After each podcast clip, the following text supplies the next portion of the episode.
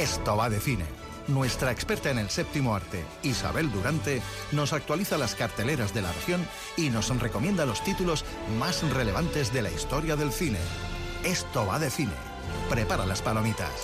Pues allá vamos, vamos a volar con las películas de cine, que creo que no hay ninguna de, globos ni, ni, de aviones, pero sí, vamos a dejarnos llevar por la imaginación, a disfrutar con los estrenos que llegan para el fin de semana y con unos superclásicos que nos ha traído eh, hoy jueves Isabel Durante. Muy buenas tardes. Muy buenas tardes, doña Maripaz Martínez, ¿qué tal? Yo bien, y tú mejor porque has llegado con una botella de vino. Sí, me la han regalado y entonces digo, pues oye, esto ya parece que no, pero cuenta, porque llegamos con mucha hambre. Sí no hemos comido todavía. Pues ahora después. Pero ya teniendo ahí la referencia, el futurible del vino, pues ya dices tú, ahí la cosa bien. Ole. Ole. Me alegro. Luego le echamos un tiento. Eso. Bueno, que tenemos estrenos poquitos esta semana. Sí, pero ha sido una semana muy cinematográfica. Porque es verdad, el IBAF. Estamos con mm. el IBAF, este Festival de Cine Internacional de Murcia, eh, que nos ha traído hasta aquí, dentro de la sección oficial, pues largometrajes de todos sitios, desde Lituania, eh, pues de Estonia, de Francia, de Argentina, de Luxemburgo y por supuesto también de España. Y en la sección de cortometrajes también, y vamos a tenerlo, bueno, pues el que se quiera acercar hoy a las seis y media a la Filmoteca. Está a tiempo de ver todavía películas dentro de la sección oficial mm. y ya el sábado pues se clausurará pues yo creo que una labor muy interesante y muy buena que se hace todos los años. Pues esta semana el plato de cine está en la ciudad de Murcia.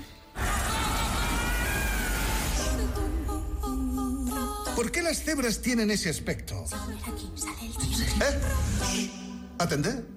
¿Cuánto tiempo hacía que no veíamos a Nicolas Cage en la gran pantalla, no? Bueno, hacía mucho y es como si no lo viéramos porque está absolutamente irreconocible. Dream Escenario, una película de Christopher Bogley, un realizador noruego, aunque es una producción americana y que nos muestra pues este Nicolas Cage que bueno pues ya han sonado esas voces de la mejor interpretación de su carrera porque hay una transformación física importante ¿no?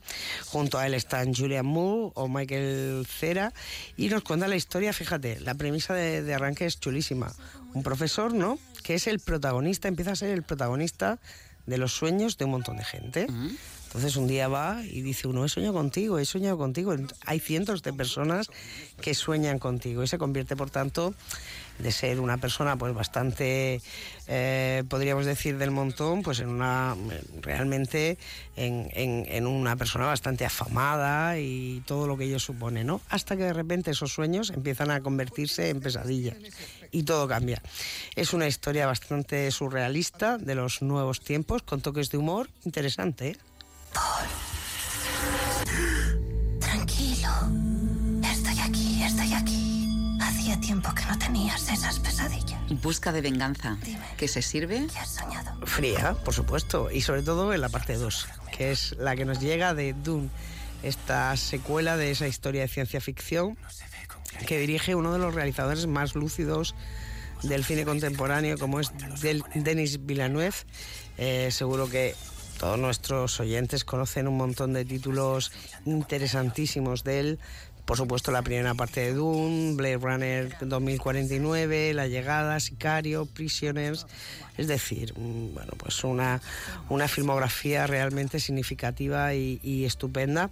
Y que coge a los dos chicos de moda, a Timothée Chalamet y a Zendaya, también aparece nuestro Javier Bardem, para bueno, pues hablarnos de, esas, de esa guerra en ciernes de todo el universo, no del mundo, sino de todo el universo, con un Mesías como excusa. Una peli grandilocuente, con una producción intachable, con una épica acompasada, increciendo, con una visualidad, oye, incontestable. Una vez dicho esto, a mí particularmente es una película que no me entusiasma y que me parece que a veces a ratos se hace muy pesada. Pero no está mal, ¿eh? Ya me conformaría yo con que la crítica sea todas las semanas así. Yo creo que la cartelera para ti viene mejor cuando hay pocas. Yo creo que también, porque son muy, muy escogidas. Son productos que dices tú, no, me, mm. no voy a estrenar más porque todo el mundo va a ver esta. Y suelen ser mm, películas eh, pues esperadas porque tienen un interés especial. En cualquier caso, como digo, Doom para mucha gente está siendo un auténtico, una auténtica revolución, pero personalmente yo entiendo, creo que es por la temática, a mí me aburre un, poco. Pues tenemos Doom parte 2 y Dream Escenario, los dos estrenos eh, para el fin de semana. Y quiero hacerte una pregunta. ¿Cómo llevamos la campaña electoral en la película de esta casa políticamente incorrectos? Bueno, pues la película va como un tiro, va genial. Es una película que ya dijimos en su momento que ponía sobre la mesa cosas muy de actualidad. Fíjate esta semana, Avalos y todo lo que ha pasado. Pues ahí está, ahí está en clave de humor, que es como se dicen las cosas inteligentes, pues hablando de todo eso. Y vamos con nuestros clásicos.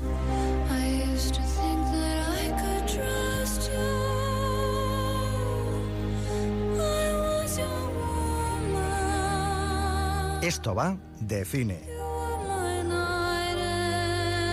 ¿Sabes por qué he escogido esta canción, Isabel? No, pero me lo vas a contar, ¿no? Porque esta semana, bueno, les aviso, la semana que viene amenaza Durante con marcharse a Arco, con lo cual el, jueves no tendremos cine, ya no me buscaré la vida con otras cosas. Pero cuando vuelva os contaré qué tal ha ido. Y entonces, esta semana los clásicos están dedicados a, los artistas. Ha hecho aquí un biopic y Lana del Rey, que es la que canta. Sí, que es una de nuestras favoritas. Pues sí, esta canción se llama Big Ace. Ah, pues es que hemos cogido en la película, exactamente. De Tim Burton, sí, que nos habla de, muchas cosas. A escuchar.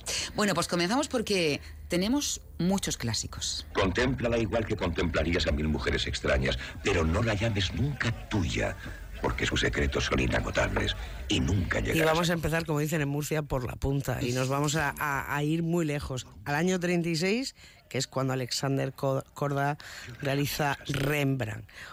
Bueno, ¿qué vamos a decir de Rembrandt? Pues un celebérrimo pintor holandés, al que en este caso encarnó Charles y que nos contaba cómo a partir de la muerte de su mujer su pintura eh, pues se tornaba mucho más pesimista eh, y claro los coleccionistas decían hombre no queremos algo tan terrible no con lo cual eh, bueno pues él se arruina y todo lo que sucede con sus amantes. Es una película hecha con mucho oficio es una película de cine de verdad que nos adentra pues bueno en lo que son los procesos creativos del artista pero sobre todo en sus cuestiones personales. Fantástica. Buena clientela esta noche. Demasiado buena gracias a su pasquín. Sí ya sé que gano millones pero prefiero Ay, joven artista, contratado para realizar un nuevo cartel para el cabaret. Moulin Eso. Efectivamente, y es que cómo vamos a hablar de artistas sin ir a esa gran película que fue Rouge de John Huston, años 50. Luego se han hecho muchas versiones, pero aquí vamos a ver un auténtico retrato del París bohemio de finales del siglo XIX, donde se eh, podríamos decir, contrahecho pintor Toulouse-Lautrec, que era el miembro de una familia muy acomodada pero que le dio por aquello de los bajos fondos y por supuesto del, cabaret y del cancán, pues eh, bueno, pues mm, eh, vamos a, a, ver ese devenir de él por todos por todos esos espacios. Fue nominado, nominada al, a la mejor, al Oscar a la mejor película, también al director en ese mismo año. No es una película perfecta, pero es muy entretenida. Armonías de color puro, deliberadamente compuestas y cuidadosamente calculadas. Eso conmueve. Igual que la música. Entonces reniegas de los. Aquí tenemos a Vincent Van Gogh. Claro, sí, que como vamos a hablar de arte de biopic, porque hoy estamos hablando de artistas que han recreado su vida, no de artistas de películas. Y en este caso, El loco del pelo rojo, una película fantástica, una obra maestra de Vicente Minelli, nos llevaba pues a esa figura de, de, Vincent Van Gogh al que daba vida Kirk Douglas, eh, bueno, un artista que ha protagonizado muchas películas.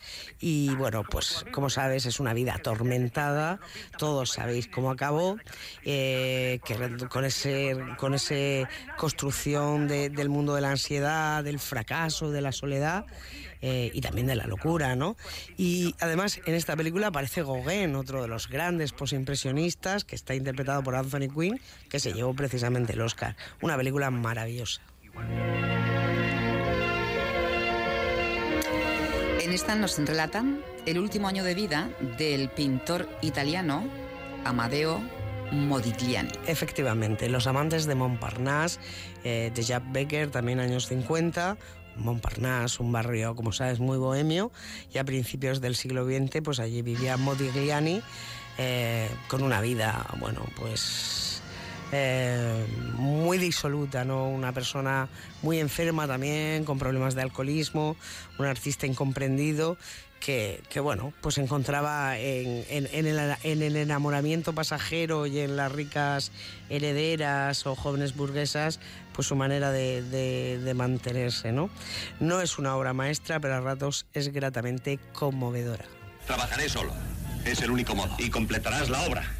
La completaré. ¿Estás seguro? ¿Miguel Ángel? Sí, ¿sabes qué obra era? La Capilla Sistina, mm. nada más y nada menos. El Tormento y el Éxtasis, una película de los años 60 donde Miguel Ángel era Charlotte Heston. No lo veo mucho, pero, pero bueno. Eh, y bueno, fundamentalmente nos, lo que nos cuenta es pues esas eh, idas y venidas, esas, esos enfrentamientos, esas diferencias artísticas eh, con, con, Julio II, el Papa que le encarga que haga la Capilla Sistina. Sistina perdón. no es la mejor película, pero como íbamos a dejar fuera a Miguel Ángel, y sí que nos sirve para aproximarnos a su figura. Has perdido la cabeza. Vete al infierno, Diego. ¿Sabes las consecuencias de algo así? Él no está asustado porque no podía faltar Frida Kahlo. Claro, Frida, queríamos meter también mujeres, ¿no? Y Frida y Diego Rivera, que también uh -huh. es muy protagonista en esta película, el que fue su pareja eh, y su complicada pues relación desde que fue su mentor hasta que luego fue su esposo eh, y hasta que ella tuvo una affair con Trotsky. O sea, la cosa, ella era muy provocativa, eh, estuvo con mujeres, eh, fue muy radical, tanto en la vida como en, con su propia manera de plantear eh, los procesos artísticos. ¿Solo exponen arte moderno? Todas exponen arte moderno. ¿Y en el sótano sirven Aquí está DK. Sí, está basado en una, en una historia real, la de Margaret y Walker King, que en los años 50 y 60 pues tuvieron un éxito muy grande dibujando niños con los ojos muy grandes. Por eso el título de la película. ¿Quién los pintaba? Ella. ¿Quién los firmaba? Él, porque parece ser que él tenía, bueno, pues más facilidad para, para, para vender. Eh, nos sirve para conocer esa realidad de cuál ha sido el sitio de la mujer dentro de la historia del arte. Eh, por lo tanto, es una película que aparte realiza Tim Burton muy fuera de su universo. Nos vamos. Mona Lisa, Mona Lisa. ¿Eres real, Mona Lisa? ¿O solo una fría y solitaria obra de arte? Le dijo Nat King Cole en 1950. Pues con él nos vamos, Isabel. Porque nunca. Me, mira, me voy con una botella de vino con Nat King Cole y habiendo hablado de cine. Me voy feliz. Disfruta, ya nos contarás. Venga, adiós.